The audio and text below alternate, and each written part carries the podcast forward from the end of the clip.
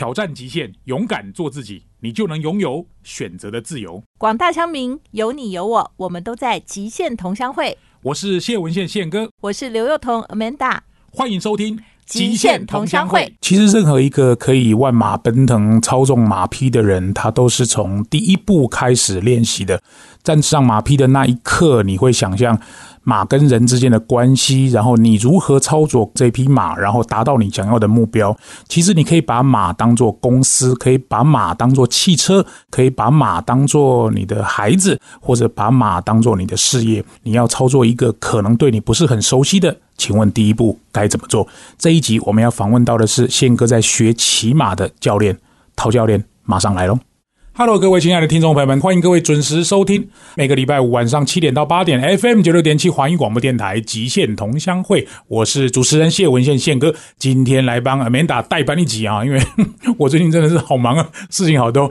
我们因为有两个主持人可以互相 cover 的关系，其实也非常的轻松，也有弹性。今天访问到的我的骑马教练啊，各位如果在桃竹苗地区，你可以稍微搜寻一下陶教练马术文创园区啊。我因为一个朋友的关系啊，就开始学骑马，就莫名其妙走上骑马这条路。哎，我觉得我的教练真非常有意思，而且学骑马也可以学到很多跟管理或者是人生的态度方面的关系。我想今天特别的这一集跟大家来介绍一下我的骑马教练陶建宇陶老师，宪哥好。真的很荣幸能够来到宪哥的这个播音室，第一次到这个地方来，当然有点点小小紧张。不会，你就跟我在聊天的时候一样，我在骑马，我在马匹上的时候，我紧张的程度，我看你那个感觉很轻松的样子，其实就是换一种领域啊。好，我想请陶教练简单跟大家介绍一下陶教练马术文创园区是一个什么样的地方，然后它位于哪里呢？他在中立隆昌路一五六之一号。嗯，那之前呢，他是我们国家的马术培训基地。哦，啊，他是专门做是培训马术，以马术训练为主，所以他有一个国际标准的室内马场，二十六十，所以就不受天候的限制。是，然后呢，那里有三十六间马厩。哇，哎，所以说。没有对当地或者是在桃竹苗地区做任何的推广，所以很多人都不晓得中立竟然有一个这么一个国际标准厂的马术场，躲在这个幼稚园的旁边啊！对对对对对，很多人会想说，哎，这旁边这是不是什么？好像是一个公园，好像又是私人的，不能进去。下次呢，如果说我看到那个白色的石柱啊，这个其实就是马场的大门了。是。我对一个东西特别有兴趣，因为我们在念大学的时候也没有什么骑马系，体育系可能可以不会不会专门 focus 骑马。那老师怎么样从你的学生时代或者求学时代突然间转到这种跟马有关的？可不可以简单介绍一下你学校毕业之后刚开始是做什么工作？我其实退伍之后呢，我从事了一个大家都曾经去过的地方，叫钱柜啊 KTV。你有做过 KTV 啊？然后我就在夜班呢工作，因为我要照顾我。中风的父亲。哦，所以说呢，我就做了夜班工作，白天就可以在家陪妈妈帮忙。嗯，然后我一做呢，就做了十二年，所以我从 KTV 做十二年。是的，我从钱柜的 MTV 时代，我没有进 MTV，但是我就从钱柜 KTV 的创始刚开始，所以钱柜的八家店呢，我自己本身就开场开了三家。啊。我该不会去唱歌的时候有遇到你吧？可能有，但是我都在中立台北比较多哦。所以后来在第九年的时候，我的身体啊，发现好像哎，退伍的时候很精壮嘛，但是夜班生活九年后之后，身体状况不是很好。结果呢，在一个朋友的介绍情况下，说他有马，我就很好奇，哇，这有马是一个什么样的生活？我们就去 感受一下。结果呢，就开始报了名，然后买了会员。我记得我一开始一口气就买了六十六十节课哦，所以万马奔腾也是从第一步开始做。没错没错，你看到人家在骑的时候，然后看到人家在那边，你就那种向往啊，然后想要在马背上，然后开始从事这个。一开始我也是学员了，我也是一个小学生啊。好，那我问一个比较跟我有关的问题，像比如说，你也看过很多奇奇怪怪的学员啊，哈，学生男的、女的、老的、少的啊，像我们上马匹的第一时间会有一些困难、恐惧、害怕。谈谈你刚开始学马的时候，可能前几堂课的心里面的感觉，跟大家分享一下好吗？哇，难得要回想我当初学骑马了，因为现在我已经在马背上三十年了。嗯，前面一开始上马的时候呢，我想任何人都一样，嗯，就是抱着一个既期待又怕受伤害。然后上去之后呢，那就真的是有点像寡杯了，因为你遇到一个好马，遇到一个好教练，那当然就是平安，然后呢觉得很稳定，而且还有乐趣，哎，有乐趣。但是如果说呢，你一开始呢就碰到一批。譬如说你没有预约啦，然后呢，我们还是会想办法要经营啊，那就可能会找一批不是很适合你的马，然后让你上去了。那你的运气不好，第一次的骑马经验不好，也影响到你将来会不会继续从事这项运动的主要因素。了解，好，老师刚刚讲到一个非常重要的关键，就是。这个马可能不适合这个人，所以那个东西的匹配，我相信就是一个学问了哈。那老师，如果你觉得从你的角度来看，怎么样把人跟马做个匹配？可能体重是一个关系，因为我记得去上第一堂课的时候，老师就问说我们几公斤嘛，对不对？会想要安排一个比较能够负重你的体重的马匹，这是先决的先要条件。就像很多人会觉得说，教练你这边没有迷你马吗？我们小孩比较想要骑迷你马，但事实上你想一个。比较没有力量的人背着另外一个东西的话，一定是比较强壮，背起来才会比较稳。因为越大的马，它的底面积越宽，它的平衡会越好，而且它的韵律会越慢。那迷你马给人的感觉就是，它因为走路步伐比较碎，嗯，所以就会有点点滑稽啦，叮叮咚咚的，觉得好玩。那事实上，真正要学的话呢，还是要有一批有韵律的。那所谓有韵律，就是说它本身够强壮，嗯啊，譬如说你的体重，它可以背负你很轻松，那它就不会觉得很吃力，嗯嗯，对不对？有道理，这就有点像是说国中生在抱小婴孩，跟如果是爸爸壮很壮的在抱小婴孩，那个稳定度是绝对不一样的。好，所以体重是一个关键，当然马可能还有一些什么脾气之类的啊，因为。我看教练在选马匹的时候，还知道说 A 这匹马怎么样，B 这匹马怎么样。是是，那个马的情绪可不可以简单跟我们谈一下？其实哦，马匹它是像一个四岁左右的孩子，嗯，也就是说，不管他今天几年呢，他的年纪多大啊，他的心智上就像一个四五岁的孩子，所以你在跟他相处上，你就必须要你自己要有。平衡你自己要很了解，说怎么样去安抚他，怎么样去帮他平衡。嗯，那再加上呢，我们亚洲区呢，真正能够调教马匹，把马匹调教的很稳定。嗯，今天如果说这个马匹啊已经很稳定的情况下，坦白说，它可能会被某企业主买去当做是私人马。哦，因为哦。第一个马就已经很少了嘛，嗯，那要把马教到更乖，然后又漂亮的话，那又更少了。对，那这样子的马是不是一定就有人把它买去作为是私人所有？哦，那一般你要去骑这种公司提供给你的教学马，坦白讲，我不可能用一个这么高，我可能是两百万可以卖给一个客户的马，我为什么要把它拿来给你当教学马呢？嗯，对不对？有道理，有道理。所以你们会骑到的教学马普遍。它的等级不会太高了，嗯嗯，那再加上说，哎，你训练上面的这个马场的训练人员，他是不是很用心的在教这个教学马？是，好，那我转一个角度来讲，比如说我们在骑马的时候，有时候像我我讲大牛好了，大牛。听教练说好像十八岁嘛，对不对？哎，十八十八岁，可是也要把它当做是四岁一样来那个。就是他已经很成熟稳定了，所以四岁说他对于一些会惧怕的好奇的话，也差不多是像一个四岁的孩子。哦，但是呢，他已经跟人。已经教学时间这么久了，所以他很有经验去帮学生平衡，然后他也知道学生惧怕的时候他要停下来，是，所以他的处理方式跟年轻的马就不一样。嗯，年轻的马可能哇你不平衡的时候，他可能会把你甩掉，是，但是大牛可能他会停下来。嗯，好，我们今天访问到的是陶教练马术文创园区的陶建宇教练啊，很有意思啊，这个各位可以去 Google 上稍微搜寻一下。欢迎各位收听《极限同乡会》，我是主持人谢文宪宪哥。这个节目在 FM 九六点七，每个礼拜五的晚上七点首播，隔周五的早上七点会重播。我们在四个 Podcast 平台上面都有播出，是由我跟刘幼彤一起主持的。今天是由我来专访。刚刚谈到，就是因为照顾爸爸的关系，协助妈妈一起，所以你才会做夜班的工作。然后你说你一次买了六十堂的这个课，然后开始进入骑马的世界。我相信一般人会遇到的一些困难、挫折跟惶恐、害怕，你可能都遇过，都遇过。请问那个初期，你有觉得你在骑马上拥有更好的天赋吗？还是说你觉得其实也跟大家都差不多？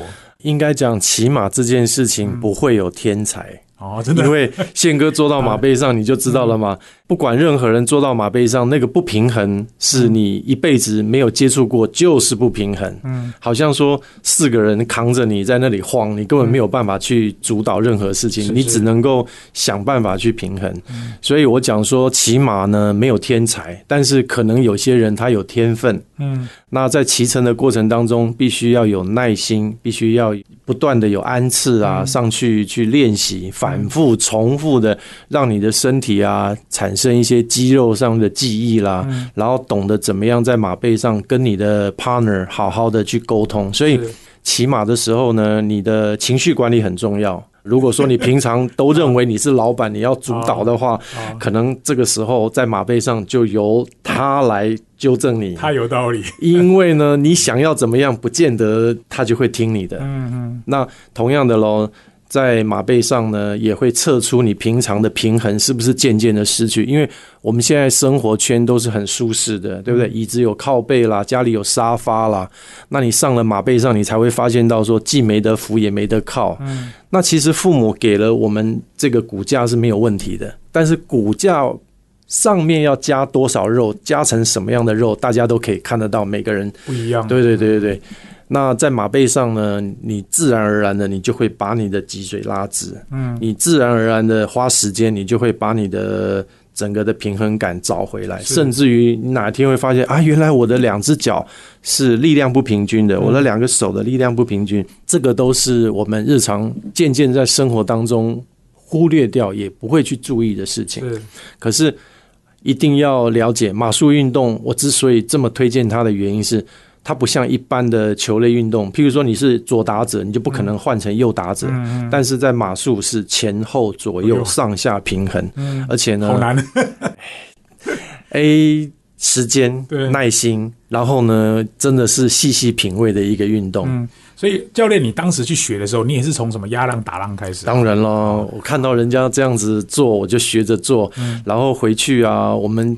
有图片，我们就是照着图片的姿势嘛。尤其马术有一个很特别的地方，就是当你在电视上面看到奥运播报这个节目的时候，你看到那个骑手几乎没有什么动作，对不对？对对对，好像一派轻松，哎，一派轻松。然后那个马却做的哇，非常的优雅，然后动作非常的夸张。嗯，那这个就是最高境界。何谓最高境界？就是人没有做任何动作，马却把该做的动作都做完了。那对于我们初学者来讲，刚好相反，是马没有做什么动作，但是我们在上面呢，什么动作做了出来，结果还不知道自己做了哪些动作，因为你的肌肉就不自觉，因为恐惧、害怕啦、不平衡啦，就做了很多奇奇怪怪的，然后同时也在这个时候显现出你身体的一些。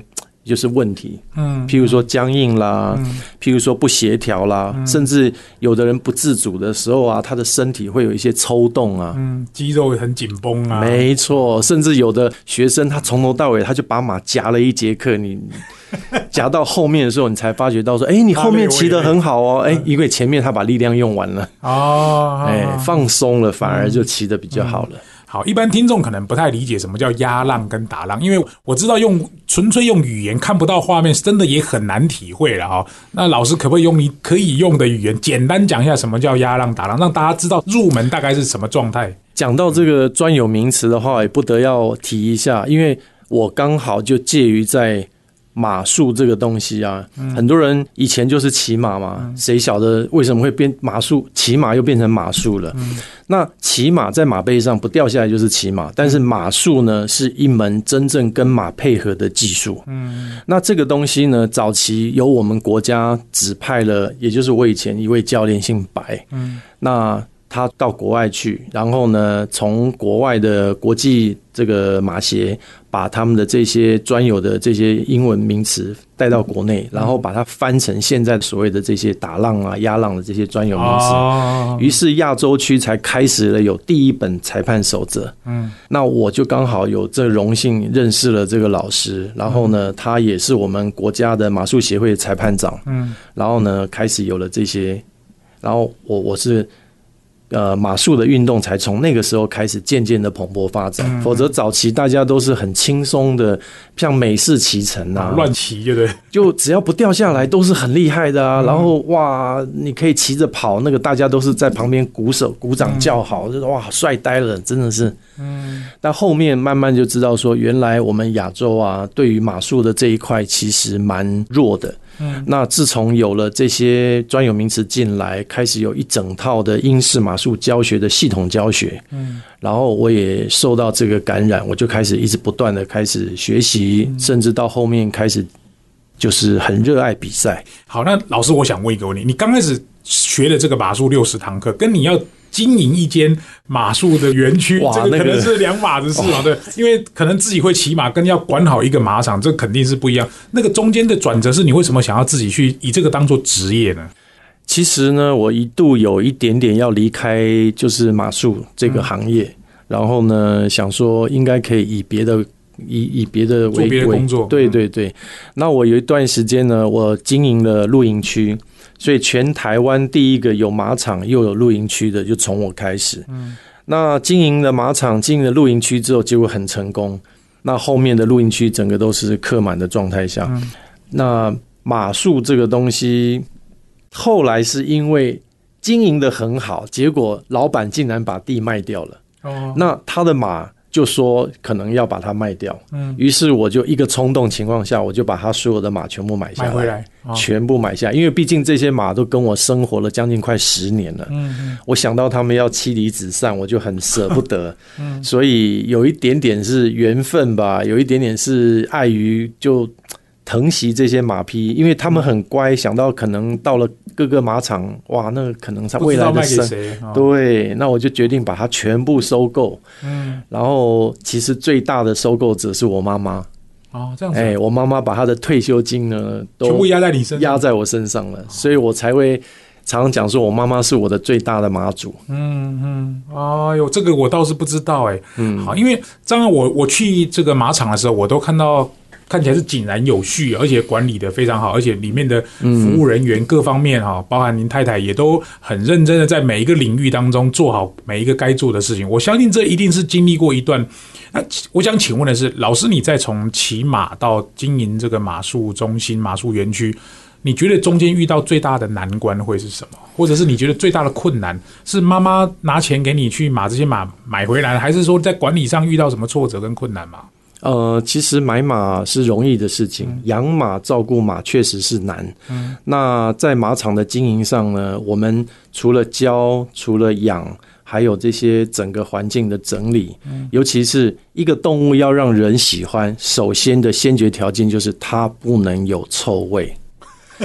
这是最大最大的，就不想上。当然了，当然了，有臭味的话，就没有人会去喜欢那个动物了。那偏偏它又这么大，吃的多，拉的多，所以在饲养管理上面，确实是一门学问，也就是。我们在照顾它的垫料上面，我们使用的非常多。然后呢，我们先从其开始慢慢去了解它的生活习性，然后由它的生活习性开始去安排跟设计马场里面所有的设施。嗯，你进到马场里面，你会发现所有的设施不可以有零零角角，不可以有勾的东西，我怕会勾到它。包含你们看到说，哎，那个草袋为什么都掉在马厩外面？因为我生怕工作人员一个一个。捆绑不注意，可能让马去踩到、勾到，都可能是一个大伤害。哦，好，我们下一段再请老师提一下，就是在经营马场上遇到的困难跟辛苦，以及他最大的成就会在什么地方。今天访问到的是陶建宇老师，他是陶教练马术园区的这个老板了哈。呃，我自己小弟呢也在这边学骑马，有很多的体会跟收获。总之，我觉得就跟学一个新的技能一样，还有很多要挑战学习的地方。休息一下，不要走开，更精彩的第三段马上回来。欢迎各位听众回到极限同乡会，我是主持人谢文宪宪哥。今天很开心访问到陶教练马术园区的教练啊，陶建宇陶老师来到我们现场。因为我自己在学骑马的时候也是跌跌撞撞啊，我就是好玩的而已。因为距离我家也很近，然后认识了陶老师之后，我觉得他是一个非常好的人。呃，整个 team 整个团队给我的感觉就是像一个家。虽然我们在家里可能养狗养猫，你怎么可能养马嘛？好，所以老师刚刚提到，就是妈妈是一个最大的金主赞助。你我觉得可以看得出妈妈对你的关爱。那其实我也知道马吃的饲料很贵，那个到底有多贵？一般人可能很难体会，它到底要吃多少啊？平均一匹马一餐大概要吃掉二点五公斤重量的草，它一天要吃四餐，每六个小时吃一次，二点五乘上四就十公斤的草啊，差不多。哇塞，好会吃啊！那每天呢？那当然喝了水之后呢，所排出来的就更多了。那我们刚刚讲到啊，如何让它的身上不要产生臭味，所以我们就必须要有垫料。这个垫料呢，有一个木屑，嗯，我们把这个木屑呢，可以吸收它的。其实马最臭的是尿，嗯，如果说呢，你可以隔绝，所以说。尿的比重比木屑重，它会沉到木屑的最底端。嗯，所以你的木屑铺的够厚的情况下呢，哎，这个木屑呢吸收了尿，然后呢木屑上面呢干净的部分呢，好像我们那个汤圆有没有掉到那个花生粉上面？所以它的粪便掉到那个木屑上，哎，就有画面了，有画面。然 后，然后这样子一来，是不是马就不容易去沾染到这些臭的东西？对，没错。难怪你的马场就没有那种，你看一般养猪的。那个地方都很臭。那我们呢？只要马有排便，我们的工作人员就习惯性的捡起来，因为你不捡它，被马踩散了，你反而不好捡。嗯，所以一旦有看到，那我们就把它捡起来。那那个尿的比重比较重，就会到最下层，然后变成有一点结硬的部分，就变成是马的床垫。嗯，因为马的体重很重啊，我们以前海军陆战队对不对？那个躺在那个石头上不是很痛，所以你会发现，如果你的垫料不够，马也会不想睡觉，不想躺下去，因为会碰撞，会不舒服。但是如果说你的环境弄得很舒服的情况下，然后你的墓穴又很干净，它就会常常会好好的躺下来休息。嗯，我记得问过老师，马还有可以站着睡觉啊？马大部分时间是站着睡觉，因为它如果说躺下去的话呢，会影响到它的整个消化道。哦，还有就是广告说的啊，卡马。所以他的体重压的另外一侧，会造成他的血液循环不好。那因为他是被掠食的动物，嗯，那如果要临时要逃跑，他就会来不及站起来。所以他天性就是躺下去，是在很安静、很安全的环境下，他会很舒适的让自己大概休息一个半个小时，就这样子而已。就这样而已，他就可能要再起来了。那一天他要睡多久啊？其实他只要能够站着啊，它真的想睡的时候，他闭着眼睛，他三只脚就可以站着。哦，所以你平常看到马有一只脚在休息，对吧？那个三只脚这样子轮流休息，三只脚站，一只脚是休息的，那个就是在休息了。哦，所以它是一个很辛苦的动物。嗯，然后它的寿命是我们人类的三分之一嘛，三分之一。所以它如果说一岁的话呢，我们就把它乘以三，嗯，大概是马的。对对对，譬如说它。三年，那你把它乘以三，它就是九岁。嗯嗯嗯，啊，大概是这样子去算它的年纪。好，刚刚我们在休息的时候提到，就是马还是人类的什么救命的好朋友，因为马我们就把它当做交通工具啊，或者是休闲娱乐啊。大家都想说，现在已经不是交通工具了，那马还有什么功能呢？在这边呢，就要提醒。其实每个医院里面的储备血清，我们总是毒蛇咬到之后，一定要有血清来救你。但很多人会忘记说，哎，这血清难道是医院做的吗？不是，是从马身上。所以还是有非常多的马是接受我们的蛇毒，然后呢分泌它自己本身的抗体，然后再把它抽血隔离做血清，就所谓血清为了来。救人蛇毒的，哎，它制造蛇毒抗体，哦，所以马呢在野外它不怕毒蛇，哦，哇塞，那这样子，你看十二生肖鼠、牛、虎、兔、龙、蛇、马，所以蛇跟马还在一起耶。嗯，他们是可以在一起的，哦，好，而且好马又很奇妙的，就是能够产生蛇毒抗体，然后来拯救我们人类。好，那我想问一下老师，因为什么样的人才是对的人，可以去学骑马？或者你觉得学骑马对一般人，像我们这种，可能也不是运动员啊，哦 也那这到底有什么好处？我们讲到以前呢、马是普遍的交通工具对，表示不管是小孩、男生、女生，包含老人家，都要会骑马了，嗯，对不对要？不然不会骑马就哪都不能去啊，对，没有错，你就等于是没有脚了。尤其以前没有车啊，没有这种火车啊，就你要去一个地方，你就得要靠马，再不然你就得要坐马车了，对不对？所以马没有所谓的年龄上的限制，更没有男女的分别，而且它是一个奥运的指定项目哦。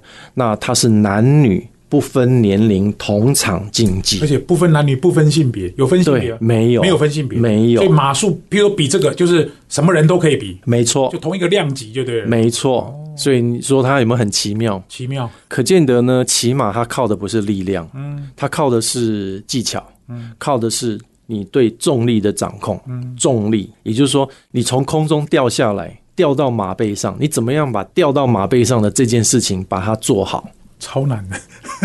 我老婆所以，说，所以你很紧张，或者是你很有力量啊，你反而在马背上你没有办法平衡，嗯你只能够去感受马匹它给你的力量是多少，然后去释放它的力量，再把你的重量放回去它的背上。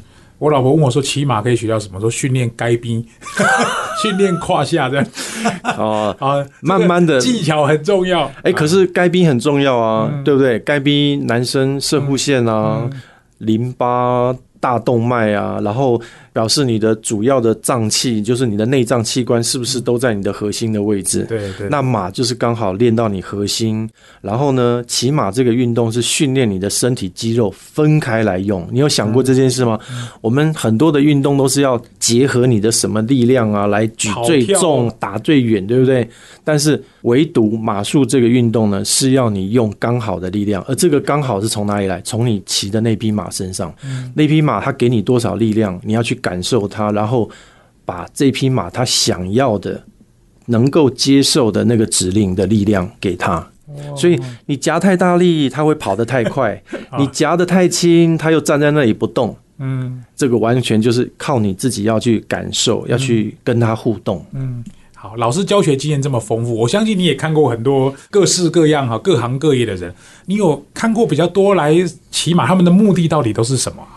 来学骑马，他们到底是想要干嘛？呃想要驾驭马吗？应该很少吧？还是其实现在很多人都说啊，那个如果说不照顾好身体的话呢，你是不是要花钱养医生了嘛？对不对嗯？对，那我之前的马主啊，也就是交给我以前有带一些学生，他们自己买马嘛。嗯那像以前若莎食品的董事长，嗯他就养了马，养了十四年。哦，我今天这匹帕格利尼啊，这匹马的名字就是从他那个地方来的。哦那她呢，六十几岁的一个女生哦，哦那她就是从骑了马之后，她觉得马可以带给她的健康，远比她吃任何药物啊、做什么都还要来的，对不对？所以骑马是预防你的身体不好。嗯，那马术呢也是一样，是你要事先去让你的身体变好，就像我们照顾马匹，我们是要照顾它，让它不要等发生了，不要等你身体不好了。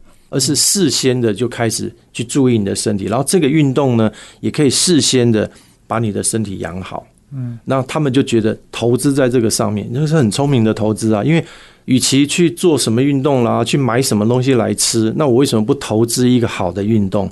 这个运动又不用呼朋引伴，我就默默的早上，哎，我就去骑马，骑完马，然后梳洗完之后换了衣服，而且他也不告诉人家他有养马，他就 都没有让他的员工知道啊。他就是骑完马之后，他就到公司去了。嗯可是公司的员工都不晓得说，哇，他早上已经骑完马了。嗯然后整个已经是运动完毕，而且这个运动是一个跟马之间的运动。嗯，就像我刚讲的，它不是一个很剧烈的，但你说不剧烈吗？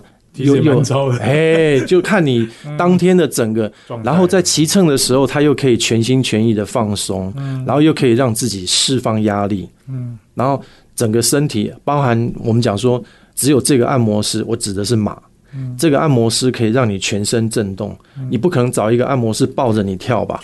那这个按摩师他可以让你的是不是整个整个内脏都在动？